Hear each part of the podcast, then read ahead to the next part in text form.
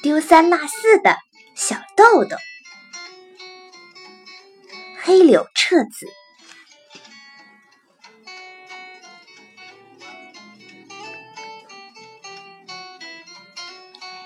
金镜湖的风景。我去了五富士五湖之一的金镜湖，这是个非常有名的地方，可我却不怎么了解。那是几年前的一个初秋，我在半夜里乘车到了旅馆。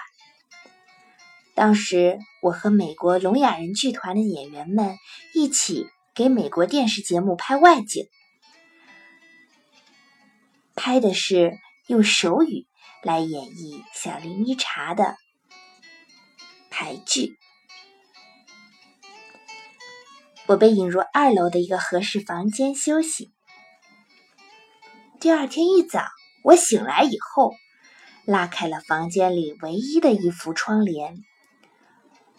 宽大的窗子正对面是一座覆盖着积雪的山峰，湖水平静无波，澄澈透明，真是风景如画。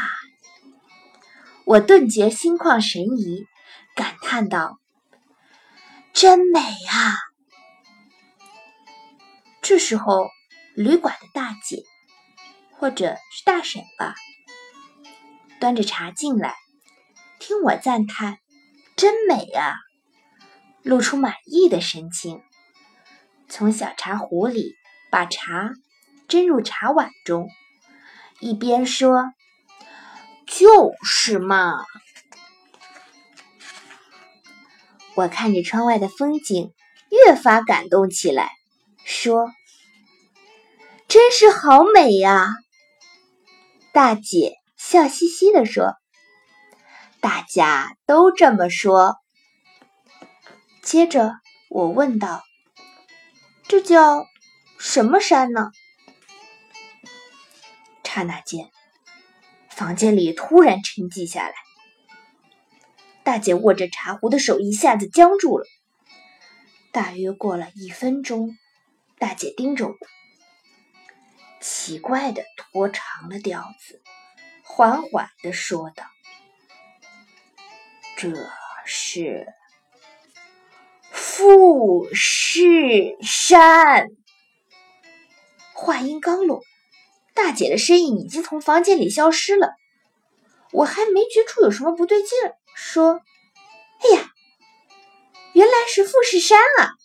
于是越发觉得美了，仔细的观察起来。大姐跌跌撞撞的跑下楼梯，冲向前台，一边叫着：“大家听着，黑柳彻子刚才问，这叫什么山？”当时在大堂里的节目组的同事们听到了他的话，后来转告给我。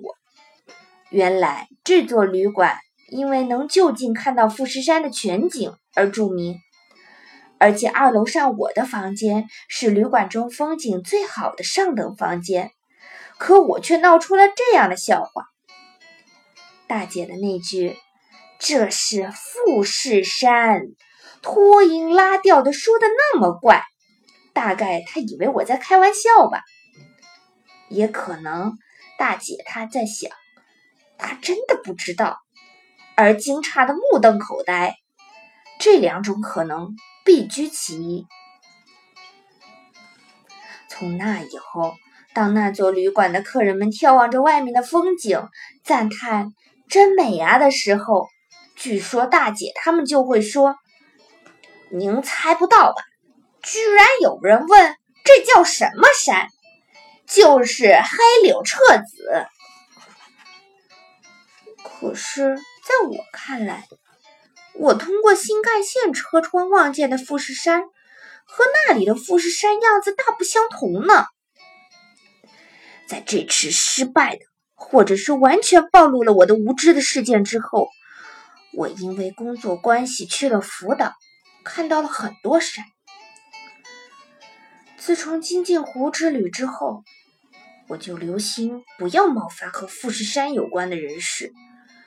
所以我在那些山中找到富士山以后，诚恳地说：“这儿能清楚地望见富士山呢。”当地接待我们的人是很抱歉似的说：“哎呀，那可不是富士山哦，我们都叫它无期富士。”后来我又去了山梨县的贾府，再次看到了富士山模样的山。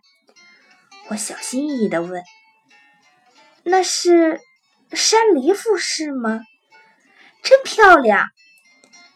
贾府的人生气地说：“那就是富士山。”我没想到，从贾府也可以望见位于新干线的静冈那一带的富士山。富士山可真让我头疼。